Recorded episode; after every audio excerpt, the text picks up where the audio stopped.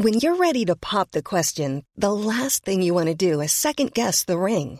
At Bluenile.com, you can design a one-of-a-kind ring with the ease and convenience of shopping online. Choose your diamond and setting. When you find the one, you'll get it delivered right to your door. Go to Bluenile.com and use promo code LISTEN to get $50 off your purchase of $500 or more. That's code LISTEN at Bluenile.com for $50 off your purchase. Bluenile.com code LISTEN.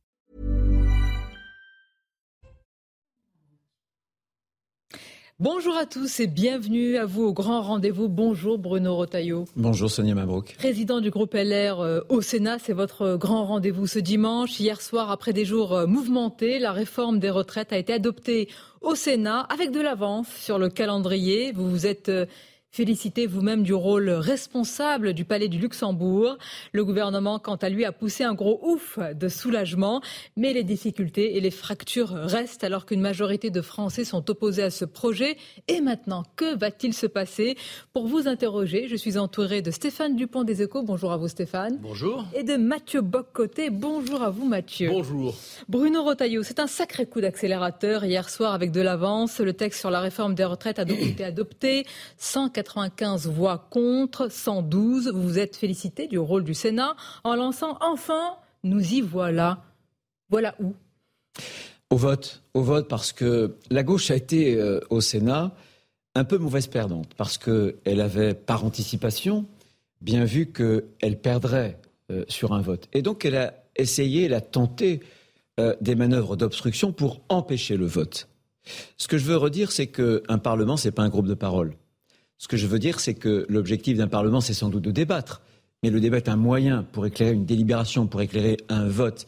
Et il fallait impérativement que le débat puisse déboucher sur ce vote. C'est ce qui a été fait hier, je m'en félicite, dans des conditions qui n'ont pas été simples, parce que jamais c'était inédit de l'histoire du Sénat le recours massif à une telle obstruction sur un texte qui comporte simplement 20 articles. Je veux rappeler plus de 8000 amendements et sous-amendements, euh, des rappels au règlement, en veux-tu, en voilà. vous accuse d'avoir piétiné le débat, d'avoir escamoté le débat. Il y a même le chef de file des députés, euh, des, sénateurs socialistes, Patrick Caner, vous a traité de, de brutaillot. Euh, c'est un lapsus, hein. un peu révélateur. Je ne sais pas si c'est un lapsus. Est-ce qu'on peut dire aujourd'hui que, le, que, que le, la démocratie parlementaire a, parlé euh? Mais bien sûr, mais bien sûr. Euh, L'obstruction, écoutez, je vais vous donner un exemple. Nous avons eu 449 demandes de rapport pour rien. Nous avions eu des sous-amendements où, euh, justement, pour la remise d'un rapport au 1er septembre, il y avait 90 sous-amendements qui décalaient la date, le 2 septembre, le 3 septembre, le 4. Est-ce que c'est raisonnable? On a même eu un collègue qui, faisant un rappel au règlement, euh, a insisté et a, appuyé sa demande de, de règlement sur un article qui est prévu en temps de guerre. Franchement, est-ce que tout cela est sérieux? Peut pas sérieux de votre point de vue, Bruno Retailleau, mais c'est prévu par le règlement, c'est de l'obstruction. Mais bien sûr. Donc est-ce que la gauche, malgré tout sénatoriale, n'a pas eu raison en disant on aurait aimé avoir un temps pour le débat, mais ce débat n'a pas été le débat, Mais le débat, plus de 100 heures plus de 100 heures. Euh, ça a été euh, un, débat qui a été très fourni et je considère que d'ailleurs sur beaucoup de lois, il y a beaucoup, beaucoup moins d'heures de, débat. Bien sûr qu'ils ont recouru euh, à, des articles du règlement qui sont, qui sont prévus, mais on ne peut pas, ce que permet le règlement pour eux, ils ne peuvent pas nous le reprocher pour nous lorsqu'on applique l'article 38 et qu'on essaie de rationaliser. Ni vous, ni le gouvernement avec le vote bloqué. Mais, ce sont des, bien sûr, ce sont des outils constitutionnels qui permettent de surmonter des cas de figure où justement la démocratie parlementaire est empêchée. Mais alors, pour l'instant, cela dit, euh, euh, le gouvernement pousse un cri de soulagement. Ouf, enfin, nous y, nous y sommes. D'ailleurs, je crois que c'est la formule d'Elisabeth Borne qui parle d'une étape décisive. Olivier Dussopt, vous demander à Olivier Dussopt de dire à Emmanuel Macron, nous votons pour cette réforme, mais nous ne votons pas pour vous. Est-ce que néanmoins, vous n'êtes pas la roue de secours du gouvernement dans les circonstances? Non, parce que cette réforme, euh, elle est née, si j'ose dire, au Sénat, puisque depuis quatre ans, nous votons, euh, dans le cadre du projet de loi de financement de la sécurité sociale, cette architecture de la réforme. Le euh, report à 64 ans et les 43 annuités, c'est-à-dire l'accélération de la réforme Touraine. Et nous l'avons enrichi considérablement. On y a introduit, puisque le régime par répartition est un régime démographique, nous avions introduit une politique familiale. Par exemple, la surcote pour les mères de famille. Par exemple, pour les professions libérales, les avocats, les majorations de 10% pour les enfants. Par exemple, pour les orphelins handicapés, on va une en parler. pension de Mais difficile de dire ce matin que vous n'avez pas permis au gouvernement de faire passer sa réforme au Sénat. Et il peut vous dire merci. Pourquoi c'est difficile à, à accepter Moi, je suis un parlementaire. Je suis un homme public et j'ai des convictions. Ma boussole, c'est pas Emmanuel Macron, c'est pas Elisabeth Borne, c'est l'intérêt national. Je pense qu'il faut sauver le régime de retraite par répartition, pas seulement parce que il y a les retraites de nos aînés et surtout les retraites de nos enfants qui, si on ne sauve pas ce régime, paieront deux fois la retraite, la nôtre et la leur. Mais beaucoup plus que ça. Beaucoup plus que ça. À travers le régime de retraite par répartition, c'est un lien entre les générations qu'il faut préserver. Et croyez-moi, la France est suffisamment morcelée, fragmentée, archipélisée pour que ce lien qui dit que nous ne sommes pas simplement la juxtaposition d'individus, mais que nous sommes un peuple, vous comprendre. Une nation, ce matin, vous dites vote de responsabilité et vote de cohérence pour la droite? Vote de cohérence. Écoutez, on n'est pas des girouettes. Vous voulez que je sois une girouette? Je ne le serai jamais. La droite qui a toujours, la droite, laissez-moi parler s'il vous plaît. La droite qui a toujours plaidé pour le report même pas à 64 ans, à 65 ans. De quoi aurions-nous l'air si euh, on s'opposait à cette réforme alors que nos convictions nous portaient justement à la soutenir? Moi, je pense que si la droite est aussi faible aujourd'hui, c'est parce que nous avons fait par le passé des têtes à queue, des reniements, des renoncements. Je pense qu'une ligne politique, c'est la clarté, c'est la constance. Et pour les Français qui nous regardent, euh, sur les retraites, euh, sur beaucoup de sujets, Renaissance, Emmanuel Macron et la droite, c'est la même chose. C'est bonnet blanc et blanc bonnet, non? Écoutez, je viens de vous expliquer que moi, ce qui m'importe, c'est l'intérêt national. Le reste, je m'en fiche. Le reste, je m'en fiche. Quelle solution vous avez pour sauver un régime qui, dans les dix prochaines années, va faire 150 milliards de déficit? Quelle solution vous avez alors qu'on on, parle du choc climatique Mais un des grands chocs climatiques, euh, pardon, chocs que nous allons affronter, c'est le choc démographique. Euh, le nombre de retraités.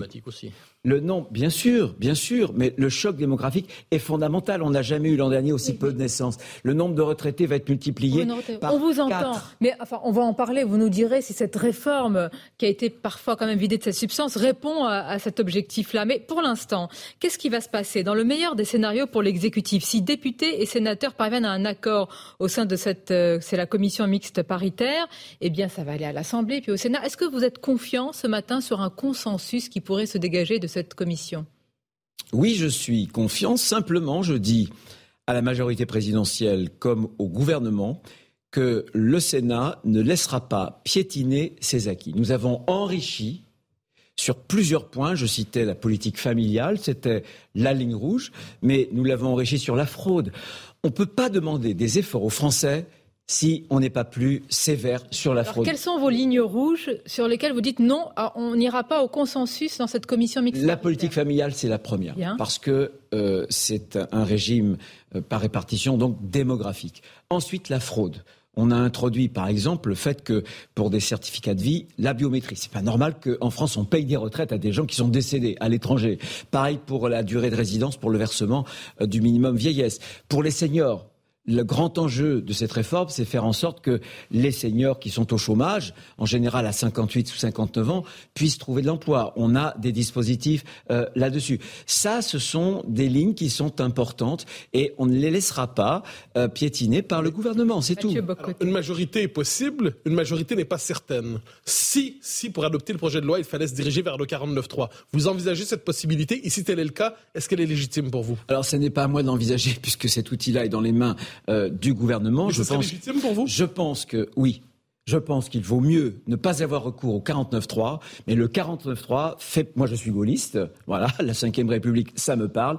Euh, l'usage du 49-3, euh, il y en a eu une centaine, 99 exactement depuis 1958.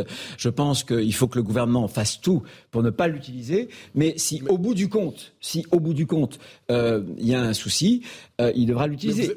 Vous êtes gaulliste, je reprends votre formule. Dans le gaullisme, il y a une autre, une autre manière de trancher les questions. Le référendum. Le référendum. Euh, Laurent Berger, après Jordan Bardella, appelle au référendum sur la question des retraites. Est-ce que pour vous, devant le, conflit social réel qui est ouvert, est-ce que le référendum n'est pas une option légitime pour trancher non, Non, parce qu'il aurait fallu faire euh, le, recours, il aurait fallu recours au référendum avant même d'engager la, comment dirais-je, la partie parlementaire. Je pense euh, par ailleurs que c'est une réforme qui est tellement compliquée que ça ne peut pas se traiter par un oui ou par un non. Faisons les choses par Enfin, je pense et je préfère moi des recours au référendum. Peut-être qu'on parlera tout à l'heure d'immigration. Je pense que euh, il faut le référendum pour appuyer la souveraineté, notamment populaire. Bah, il faut réserver. C'est pas une petite question aussi euh, les retraites. Un référendum aurait été aussi peut-être euh, tout à je, fait Je ne pense pas sur ce sujet-là parce que c'est un sujet qui demande d'ajuster énormément de curseurs et il faut, vous voyez, que le Parlement puisse l'enrichir. Quand vous avez un référendum, c'est blanc et c'est noir.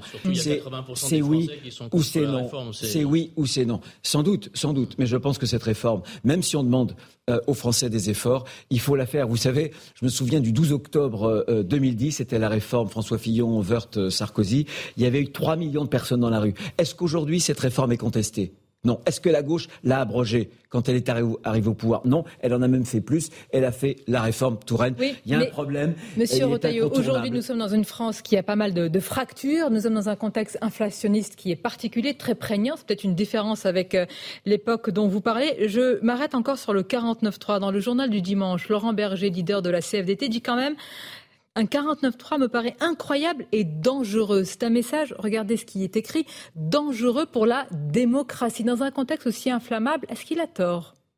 Non, mais je, l'ai lu et euh, je, je, lui donne pour partie raison, puisqu'un 49.3 euh, c'est une procédure qui est brutale et c'est une procédure qui ajoutera de la tension. Mais la démocratie, je suis désolé, la démocratie, c'est la Constitution, c'est l'application de la Constitution. Et je dis à M. Berger... la politique, c'est tenir compte de l'état d'un pays et d'une opinion. Et je dis à M. Berger que la démocratie, c'est pas le pouvoir de la rue. C'est-à-dire? Que la démocratie, c'est le Parlement.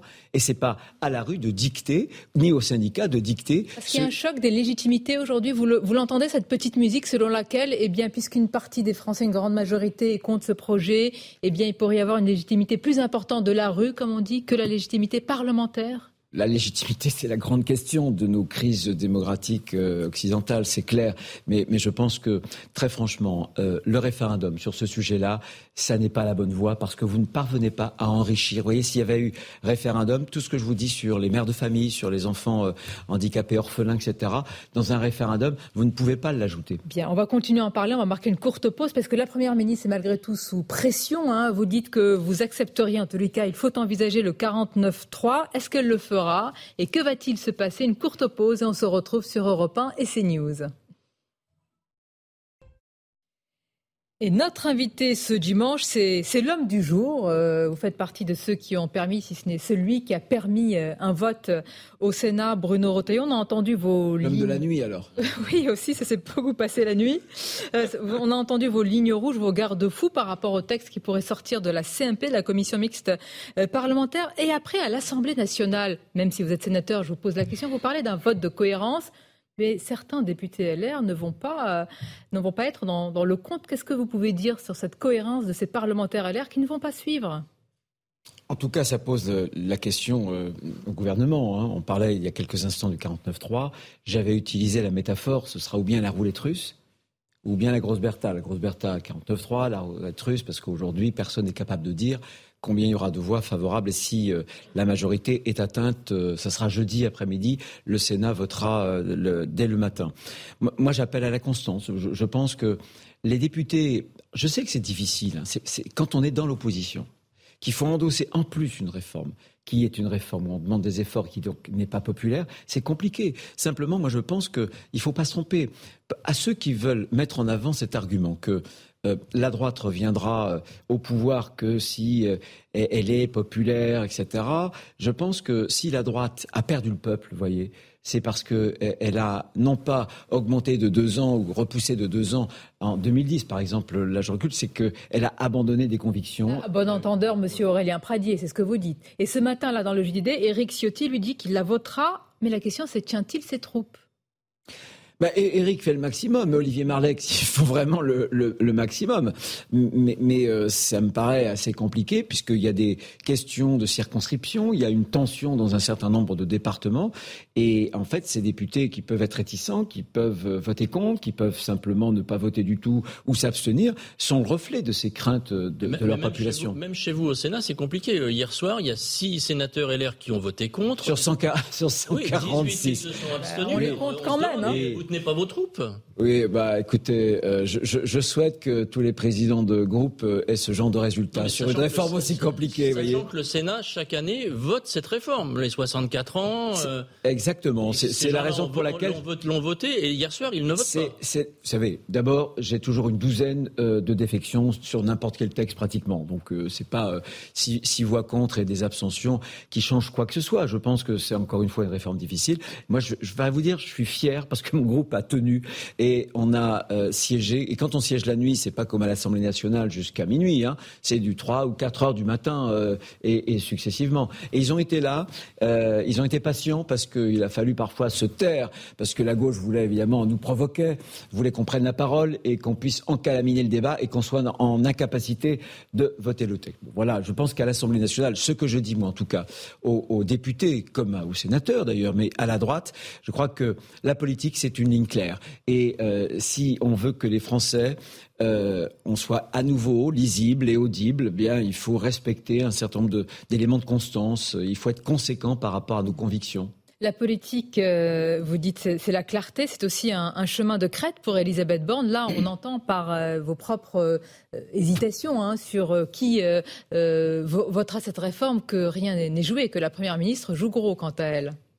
Oui, moi je pense quand même que ça n'est pas inatteignable la majorité euh, à, l'Assemblée. Il faut euh, entre 35 et 40 voix du groupe euh, LR. Mais est-ce qu'il faut prendre ce risque et y aller sans C'est pour ça que je, alors c'est pour ça que je parlais de roulette russe effectivement, et je, suis heureux de ne pas être Premier ministre, vous voyez, parce qu'elle aura une décision difficile à, prendre jeudi. Mais permettez d'insister sur l'image de la roulette russe. Faites deux fois vous, vous utilisez cette image. Est-ce que vous envisagez un scénario où la réforme serait tout simplement battue, où elle échouerait? Non. Euh, alors, si, dans, le cas, par exemple, d'un mauvais calcul, euh, alors là, ça serait dramatique. Ça serait dramatique. Dramatique, évidemment, pour Emmanuel Macron et, pour la Première ministre.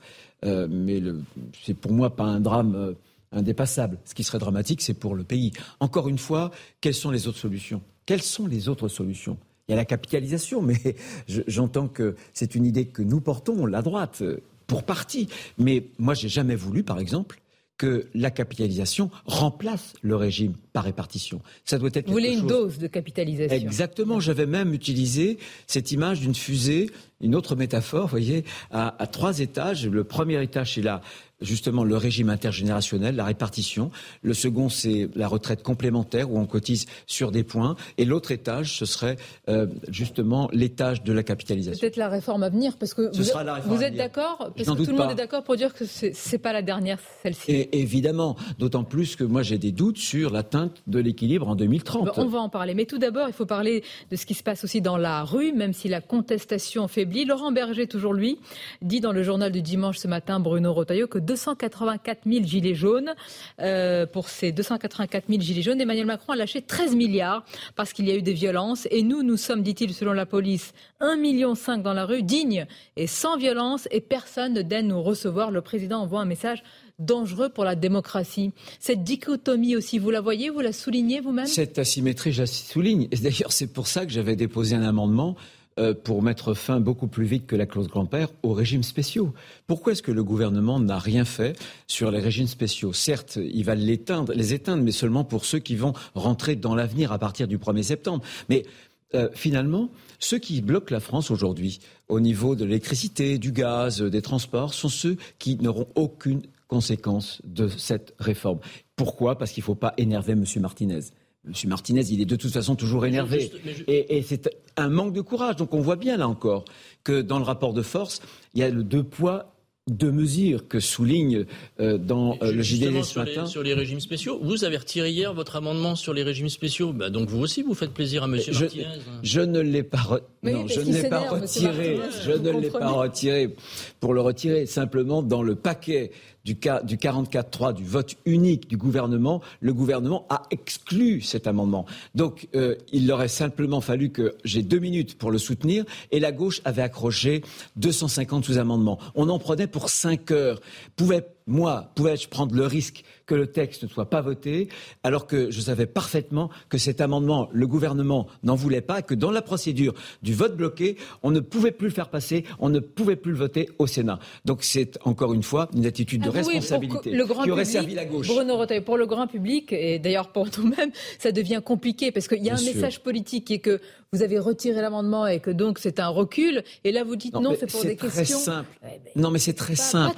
à partir du moment où le gouvernement a déclaré l'application de ce qu'on appelle le vote bloqué, mais qui est le vote unique, le gouvernement retient dans un filet, dans un paquet, les amendements qu'il choisit ou qu'il refuse. Et cet amendement, il l'a mis à part, il l'a exclu, donc il ne pouvait plus être voté. Donc, si je l'avais, si je l'avais gardé, de battre en retraite, si, je l'avais gardé, alors là, je n'ai pas battu en retraite. Ah. Simplement, si je l'avais gardé, un, la certitude qu'il ne puisse plus être voté, et deux, la certitude qu'on en prenne pour cinq heures de débat en plus, puisque la gauche avait accroché à mon amendement euh, 250 sous-amendements. C'est un esprit de responsabilité qui a guidé mon choix.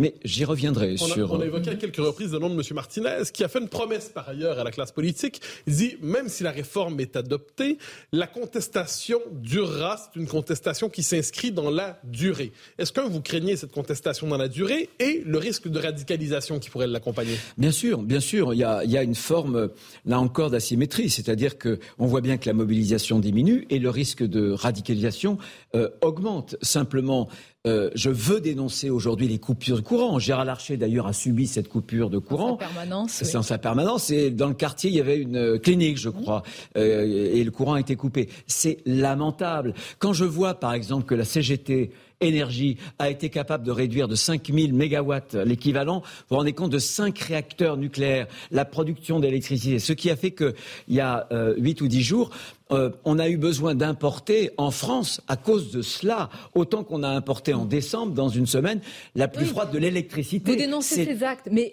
est-ce que le pays est bloqué comme euh, le slogan a non seulement je les dénonce, mais j'aimerais que le gouvernement reprenne la proposition de loi que j'ai fait voter en 2019 euh, au Parlement, enfin au Sénat, sur euh, vraiment le un vrai service minimum, voilà. C'est-à-dire Ça, c'est vraiment c'est le serpent de mer. Vous, vous y croyez vraiment quand mais bien sûr. Parce qu'à chaque fois, on, on, dit aux Français le service minimum, et à chaque fois, on voit pas. Mais c'est assez simple. L'Italie le, fait pour les vacances. Moi, je propose de le faire pour le travail c'est-à-dire dans les cinq jours ouvrés, mon idée, c'est qu'on concentre euh, deux heures le matin, heures de pointe, et deux heures l'après-midi, un tiers du trafic euh, quotidien. Voilà. Et on donne le pouvoir aux entreprises publiques de réquisitionner le personnel. Voilà. Tant qu'on n'aura pas cela, on, on avoir l'oreille du gouvernement sur ce sujet, parce que maintenant, vous, peut-être qu'ils peuvent, ils vous doivent quelque je me souviens, en ce moment. C'est moi qui, je me souviens, j'en avais tellement marre des black blocs et des manifestations, parce que je suis attaché au droit de manifestation, à condition qu'ils soient pacifiques, que j'avais déposé un texte sur les black blocs. Le gouvernement m'avait dit c'est pas constitutionnel, jamais on fera ça. Un jour, je suis devant la télé au journal de 20, 20 heures et j'entends Édouard Philippe dire on va reprendre la proposition sur les black blocs. Depuis, j'observe d'ailleurs qu'il peut y avoir ce risque, mais il a été considérablement réduit. Alors, il a été considérablement réduit. Est-ce que c'est le cas justement de la réforme des retraites? Là, on va aller dans le fond pour expliquer ce qu'il y a encore justement dans ce texte et quelles économies? Est-ce qu'il respecte encore cet objectif de faire des économies, ce texte? À tout de suite. Et surtout notre invité, le patron des sénateurs LR, Bruno euh, Rotaillot, tandis que le gouvernement est peut-être résigné pour l'utilisation du 49.3. La question qui se pose, ce sont les fractures, évidemment, dans notre pays. Mathieu Boccoté. Oui, la France est une société fracturée depuis un, certain nombre d'années, disons cela ainsi, tendue, toujours peut-être au seuil d'une crise. Est-ce qu'au terme d'un vote 49.3 ou non, autour du projet des retraites avec un tel clivage dans l'opinion, une telle opposition dans la population, est-ce que la France ne va pas sortir de ce débat plus clivée, plus fracturée, plus brisée, plus fragmentée qu'elle ne l'était déjà? C'est le grand risque. C'est le grand risque. Mais malheureusement, euh, il ne faut pas cette réforme des retraites pour constater que la France est, clivée, archipélisée, morcelée.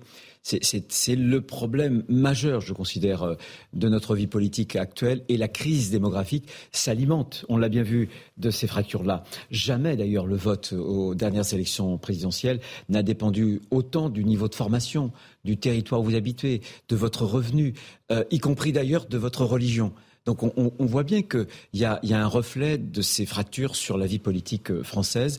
Moi, je pense que les racines justement euh, de notre désarroi, c'est pas seulement le prix de l'énergie ou le prix de l'alimentation. Ces racines-là, elles, sont aussi euh, des racines qui tiennent à notre état d'esprit.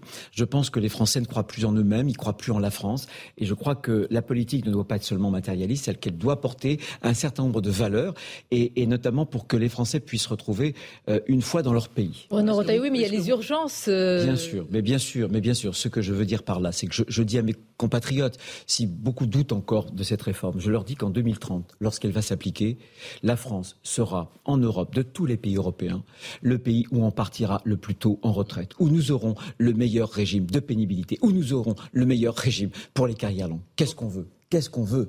Est-ce qu'on doit se réfugier euh, derrière le mensonge Une fois de plus, ne pas dire la vérité aux Français? Moi, je pense que la droite, et notamment la politique, doit assumer un discours de vérité. Pour essayer de réduire un peu ces fractures et d'apaiser un peu les choses, est-ce que vous pensez que le président Macron aurait dû recevoir les syndicats comme ils l'ont demandé? Parce qu'il considère que c'est une forme de mépris.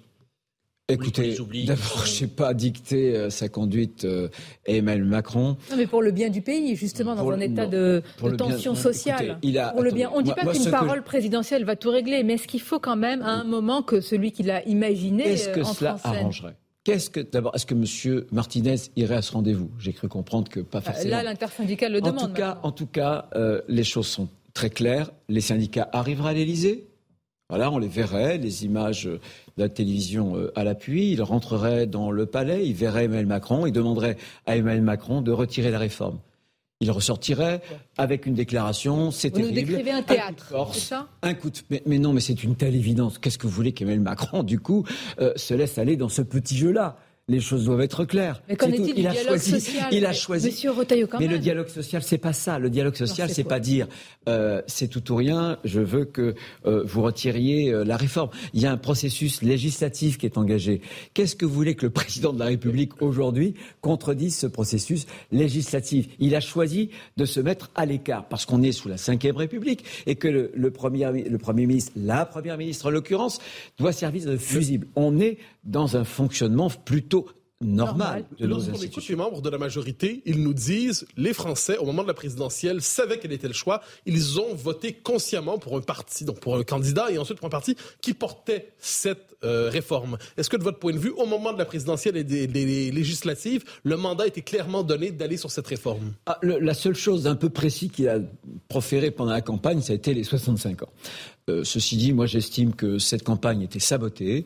Alors certes, il y a eu euh, l'Ukraine, mais c'est le problème d'Emmanuel Macron. L'affaiblissement d'Emmanuel Macron procède en, réalité de, deux choses. La première, évidemment, l'affaiblissement institutionnel, puisqu'on sait qu'il ne peut pas se représenter. Ça, c'est la première fois qu'un président de la République est limité par ses deux mandats. Mais surtout, il procède, son affaiblissement, de son propre comportement. Il n'a pas fait campagne. Donc euh, une élection sans campagne, c'est un élu sans mandat. Il n'a peut-être pas eu besoin. Face à des... Bah oui, mais il y a... Peu importe. Le match se joue avec ses adversaires, on va le refaire. Il a tout fait. Non, bien sûr. Alors la faiblesse des adversaires, euh, de la droite, euh, je vous le concède, Sonia Mabrouk, je vous le confesse même peut-être ce matin. C'est une telle évidence. Mais ce que je signifie, ce que je veux dire, c'est qu'il a créé les, les propres conditions de son affaiblissement. On va aller sur le fond du texte, c'est aussi, je pense, le plus important pour nos auditeurs et, téléspectateurs. Vous l'avez rappelé, Bruno Rotaillot, les Républicains ont introduit de nombreuses mesures, des mesures sociales alourdissant la facture, ce qui est quand même très loin de votre discours euh, d'attachement à la rigueur budgétaire. Là, on tombe de la chaise. C'est faux, Sonia Mabrouk. C'est faux et je vous le démontre. Prouvez-le nous. nous avons été les seuls au Sénat à mettre en face de dépenses qu'on jugeait fondamentales. Les mères de famille, par exemple, euh, les récompenser d'avoir eu des enfants dans un régime par répartition, euh, c'est structurel. Je veux dire que euh, si S'il n'y a pas ces 300 millions, oui d'accord, mais ça tient. Oui d'accord. Mais ça ne veut pas dire que c'est pas légitime, attention. Hein. La démographie, ça tient, ça tient l'ensemble du régime par répartition. Voilà. Si vous avez une autre solution, vous, vous me le direz. Mais surtout, on a prévu des économies. Quelles économies on a prévues? Euh, La fraude, par exemple. Je vous parlais tout à l'heure euh, des conditions de résidence, euh, la, la biométrie, etc. C'est 100 à 150 millions. Les régimes spéciaux que le gouvernement a écartés, c'était 2 à 3 milliards. C'était 2 à 3 milliards. Qui a rajouté euh, puisque cette, euh, les marges de manœuvre dégagées par la réforme initialement, c'est 17,7 milliards. Les 6 milliards d'accompagnement, de mesures d'accompagnement, c'est pas le Sénat. C'est le gouvernement. Seul le Sénat oui, mais, a bien. mis sur la Mais vous l'avez voté aujourd'hui. Seul le Sénat. Vous avez voté une réforme avec des économies qui fondent comme neige au soleil. Et avec, et avec euh, là encore, des mesures antifraude. Parce que les mesures antifraude, un, c'est des économies, et c'est dire aux Français, parce que c'est le problème aussi des Français. Ils ont le sentiment d'une double peine. C'est pour ça qu'il y a une question d'acceptabilité des réformes en France. On leur demande des efforts, mais euh, ils se disent, c'est toujours les mêmes. Nous, euh, on demande des efforts, mais les, les autres, euh, ils trichent, ils fraudent. C'est pour ça aussi qu'on a fait cela. Sur le, sur le texte, là, sur les carrières longues, voté ça, par les députés LR, c'est 800 millions. Euh, non, c'est faux. Attendez. Les CDI oui, seniors, c'est encore 800 millions. Vous avez, attendez. LR, vous en avez pour presque vous, milliards. Attendez, vous représentez, vous représentez un journal économique. Bon, alors faisons de l'économie. Gouvernement, on a proposé, nous, un CDI senior. C'est quoi le CDI senior? C'est l'exonération à partir de 60 ans, et on embauche très peu à partir de 60 ans en France, de gens qui sont seniors, donc, et qui sont au chômage. Le gouvernement nous dit, ça coûte 800 millions d'euros. Très bien. Sauf que, par tranche de 100 000 seniors, remis du chômage à l'activité, ça vous fait euh, un milliard dans les caisses de l'État. Donc vous voyez bien, au contraire, ce ne sont pas des dépenses. Donc, non, mais quand, attendez, quand on est sérieux, on présente pas, attendez, quand on présente des dépenses et des, économies, des recettes. La partie Donc des recettes texte, est supérieure. le texte, euh, en tous les cas, tel qu'il sort du Sénat, c'est un texte équilibré qui, qui, qui sanctuarise les, les économies. Et, et on a, sur les carrières longues, autant on a voté la borne d'âge à 21 ans, autant on n'a pas voulu aller sur les 43 annuités pour tous. Par là, ça coûtait très cher, ça coûtait l'équivalent en fait de la mesure pour les mères de famille. Donc on a fait des arbitrages. Donc vous voyez bien qu'on a étudié le texte en responsabilité. En responsabilité, mais avec un manque de clarté, parce qu'on va souligner de nouveau, vous, vous, avez fait référence à lui sans, sans parler de, sans citer son nom, c'est le député Aurélien Pradier. Il y a des fractures. Est-ce que ce texte doit vous amener vous-même à une clarification euh, idéologique, droite populaire, droite sur la rigueur budgétaire? Enfin, on ne sait plus où vous habitez. C'est que vous, vous le saviez. Hein. Mais, mais, vous avez raison. Je, je, plaide, moi, pour une refondation de la droite depuis des années et des années. Simplement, ce que je veux dire, c'est que euh, si l'avenir de la droite, c'est une droite dépensière, c'est une droite euh, où on culpabilise parce qu'on fait des économies. Ce que je veux dire d'abord, c'est que euh, certains se moquent d'une réforme comptable. Euh, se moquer des chiffres, se moquer des déficits, c'est se moquer des Français. Parce que derrière les déficits, il y a l'argent des Français. Derrière l'argent des Français, il y a le fruit de leur travail, il y a la peine des Français. Et j'observe en Europe que tous les pays qui tiennent leurs finances publiques, qui tiennent bien précisément leurs déficits, sont les pays qui ont le taux de chômage et le taux de pauvreté les plus faibles. Donc une droite en clair. Une droite qui se voudrait populaire et qui voudrait toujours dépenser plus et travailler moins n'a aucune chance. Je vais vous dire, pour ça, on a Mélenchon. Il n'y a pas besoin de le réinventer. Et on a Le Pen. Et on a aussi Le Pen. On a les deux partis démagogiques, si j'ose dire, euh, qui existent à l'Assemblée nationale. Et si nous, on veut les concurrencer sur la démagogie, mais alors on est des enfants de cœur. Sur ce registre-là, on sera les grands perdants, Aurore, évidemment. Alors nous recevions la semaine dernière ici Aurore Berger qui nous a dit néanmoins, qui nous a dit néanmoins la droite nous a dépassé sur notre gauche dans les circonstances. C'est-à-dire que finalement la droite n'était plus dans cette querelle, dans ce débat, la gardienne de, de, la rigueur budgétaire, mais plutôt celle qui poussait toujours à la dépense, poussait toujours à la dépense. Est-ce que vous faites aussi ce constat par rapport oui, au je, je, je, le fais. J'ai prononcé, je ne sais plus quand, il y a quelques semaines, cette phrase. Euh, la droite, c'est pas seulement être un, un, un, peu moins à gauche que la gauche. Euh, et vous, euh, qui êtes un lettré, Mathieu Bocoté, vous connaissez Mark Twain, que, j'aime bien aussi, et qui avait eu cette phrase au moment où la gauche inventait des idées. Il avait dit les, les gens de gauche inventent des idées, et quand elles sont usées, ce sont les gens de droite qui les reprennent.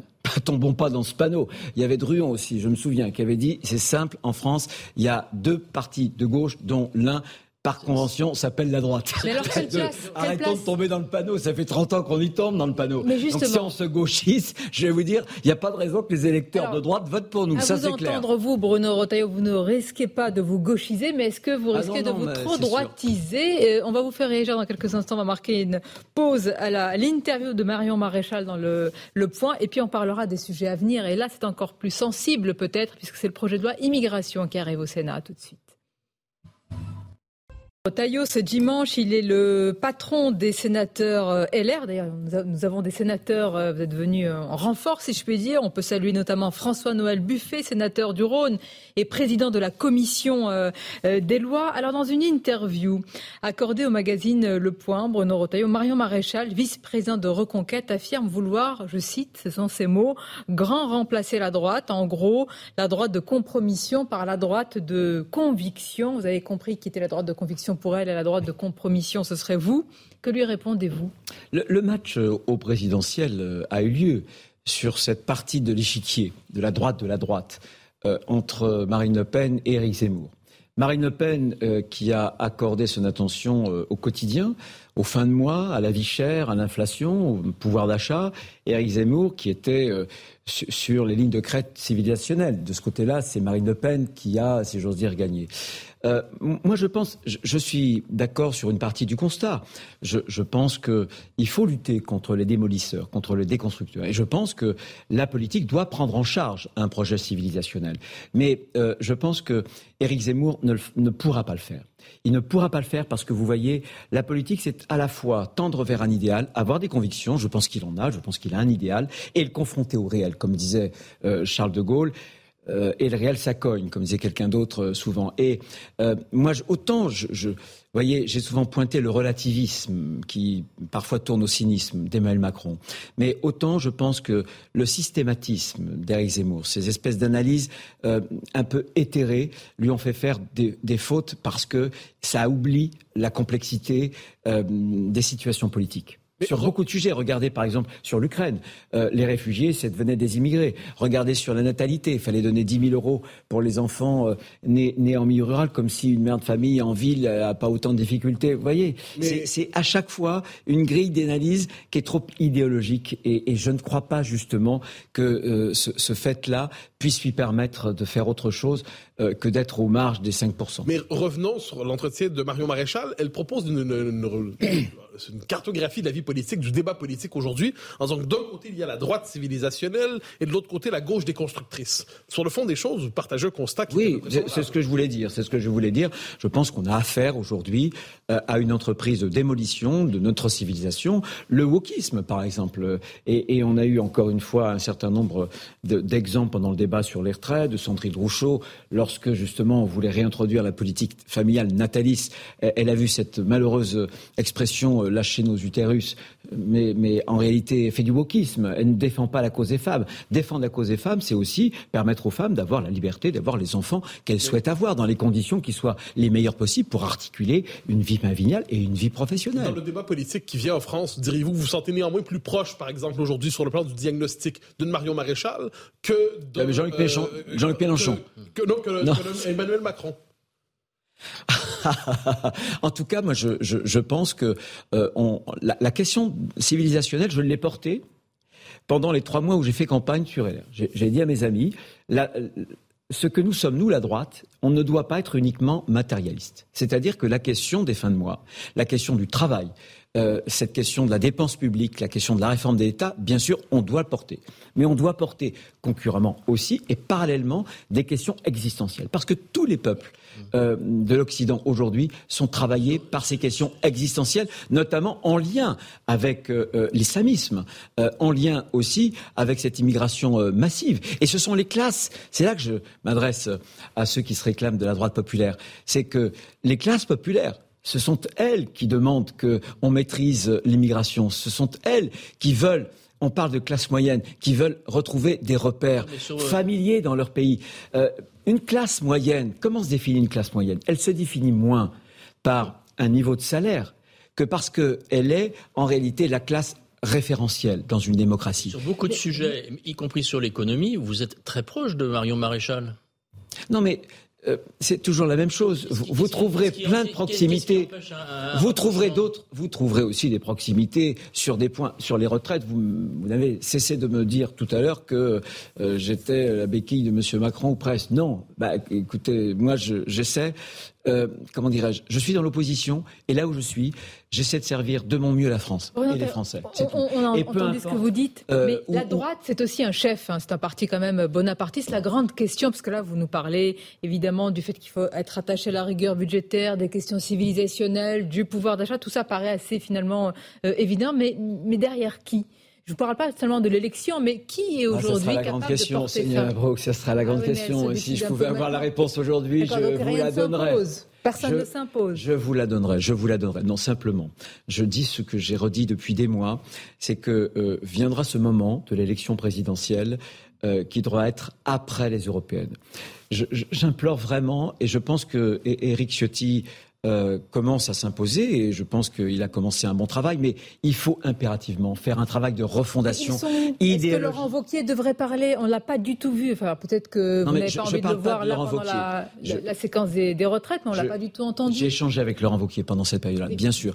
Mais ce que je veux dire, c'est que avant euh, ce tout à l'ego, comme je le dis souvent, avant cette euh, personnalisation, de grâce, accordons du temps pour renouveler nos idées. Si on ne le fait pas, on est mort. Je pense, moi, que ce qui porte la politique, ce sont les idées. Et malheureusement, autant la gauche a eu l'habitude de vivre dans le ciel des idées, autant la droite s'en est souvent détournée. Si on ne fait pas ce travail pour s'adapter à un monde totalement nouveau. Jamais il y a eu, je, parlais des chocs climatiques, du choc démographique, on aurait pu parler aussi de la géopolitique, de cette mondialisation qui est en train de se fragmenter autour de blocs idéologiques. Là, vous nous parlez de l'année zéro de la droite, hein, si vous devez réfléchir à tous ces sujets. C'est ce que j'avais proposé, c'est ce que j'avais proposé. C'est l'année zéro. On tourne la page quand je parlais de vérité, je pense qu'il faut qu'on fasse la vérité sur nos échecs et la vérité sur ce qui va advenir. Mais je pense que la France est en train de chuter. Et, et croyez-moi, dans les prochaines années, s'il n'y a pas un ressort très très vigoureux, euh, notre pays va s'effacer de l'histoire.